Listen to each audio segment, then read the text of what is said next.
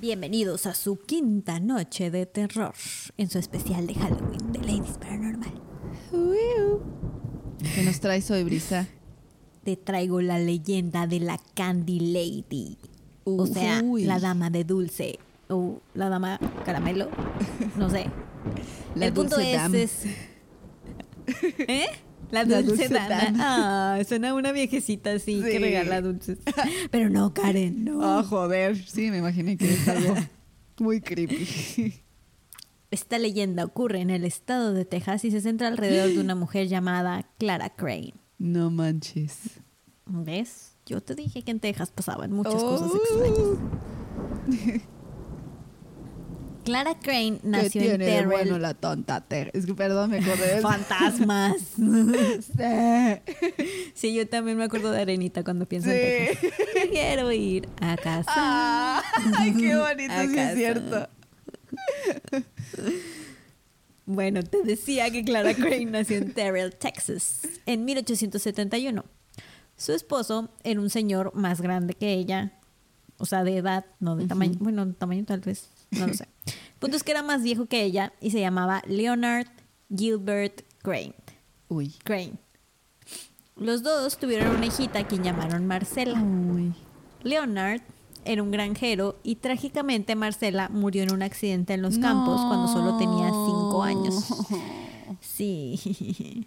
Clara siempre culpó a Leonard de la muerte de su hijita. Aún con más ganas le echó la culpa después de que descubrió que él había estado bebiendo el día del accidente. Bestia. Sean borrachín. Dos años después, y Clara aún sentía mucho dolor, así que decidió vengarse. Ala. Preparó algunos caramelos que eran el dulce favorito de su esposo y les agregó veneno para después ofrecérselos. No manches. El esposo murió a causa de comerlos, obviamente. De atragantamiento. ni siquiera fue el veneno. ¿Eh? De atragantamiento, ni siquiera fue el veneno, ¿no? La Clara todo el día cocinando para eso, haber ni sabido, eso pan. fíjate. Duro. Al día siguiente, un vecino pasó a revisar cómo estaba Clara después de notarla temblorosa y en un estado de frenesí cuando se la topó en la calle.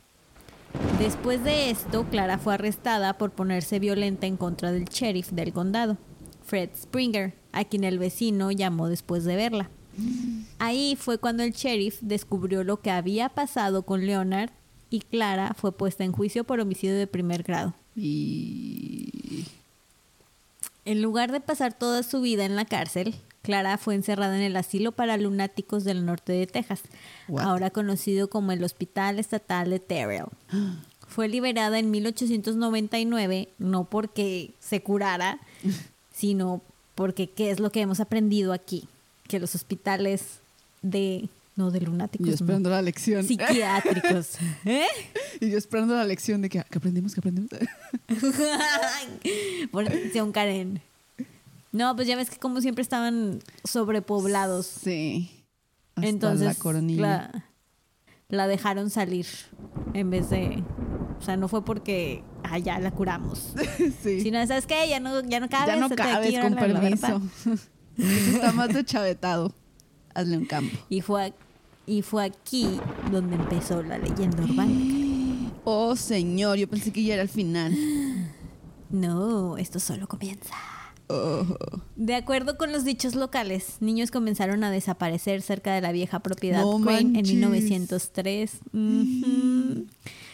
Otros niños comenzaron a encontrar envolturas de dulces en sus ventanas firmados por la Candy Lady. El sheriff What? local también desapareció y su cuerpo fue encontrado después en un pozo. Ah, su. Tenía tenedores encajados en los ojos y los bolsillos estaban llenos de dulces. Anda, no Encima manches, de esto, un, graje- un granjero encontró dientes podridos en sus sembradíos. Dientes tan pequeños que solo podían venir de niños.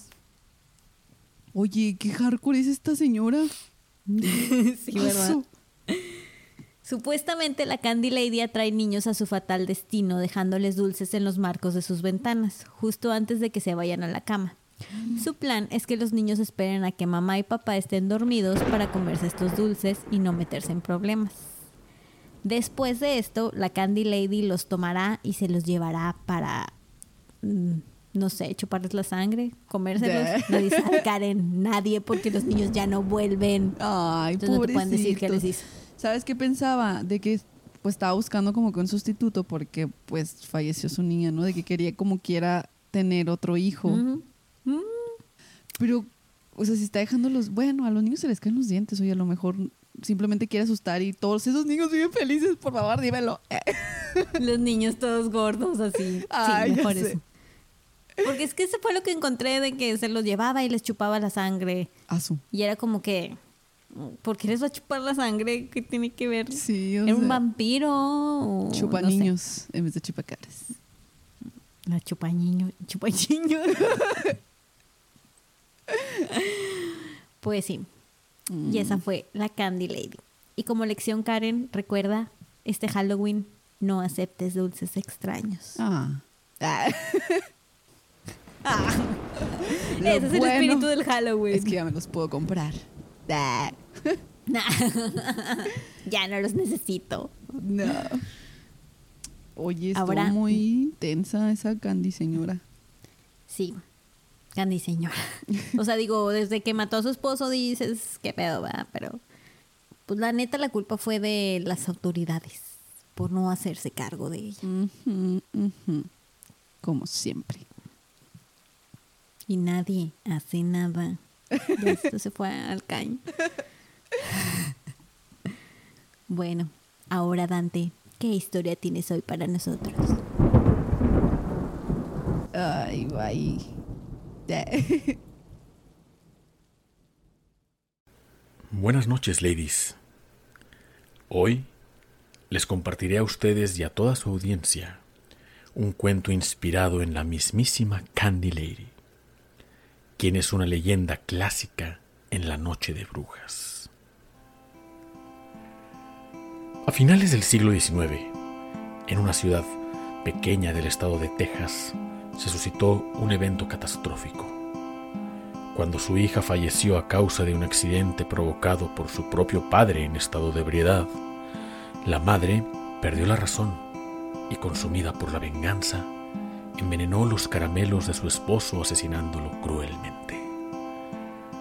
A pesar de que la mujer fue internada en un instituto mental, fue puesta en libertad, por lo que volvió a su enorme casa ahora para ella sola.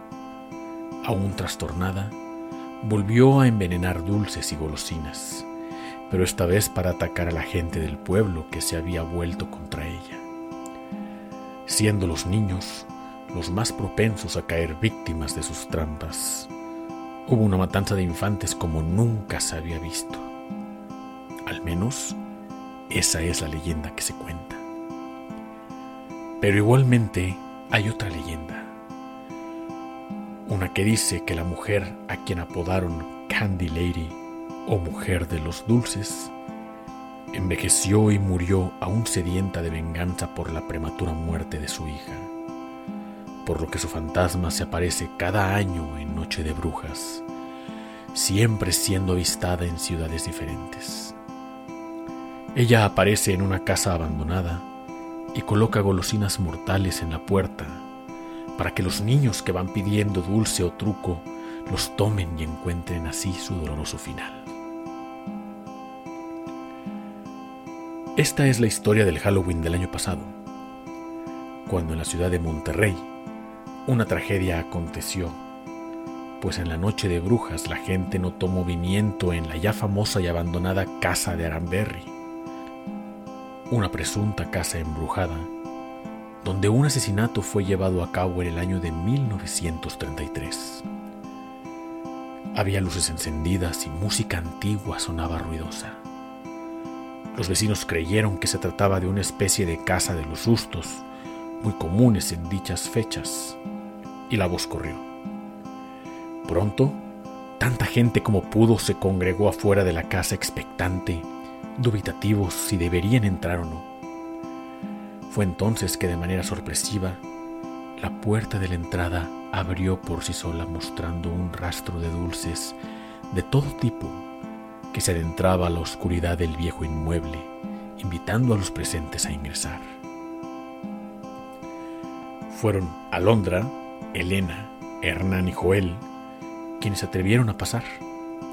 Un cuarteto de adolescentes entre los 15 y 16 años de edad que sintieron la urgencia de explorar la mítica casa que nunca había abierto sus puertas.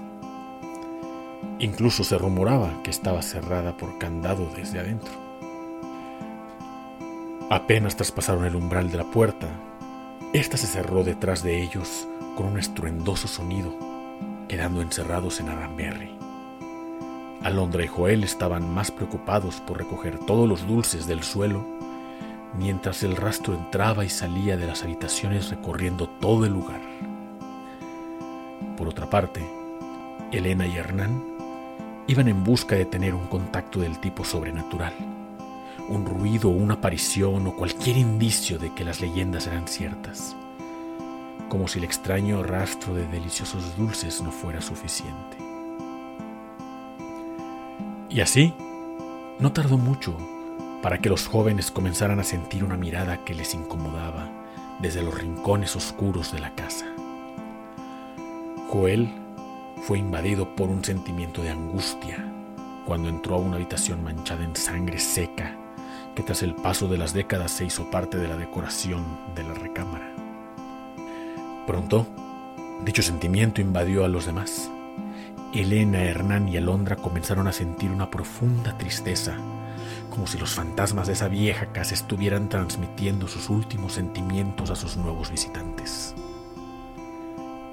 En ese momento, Hernán pensó que para calmar sus nervios, comer un poco podría ser una solución, por lo que comenzaron a comer los caramelos.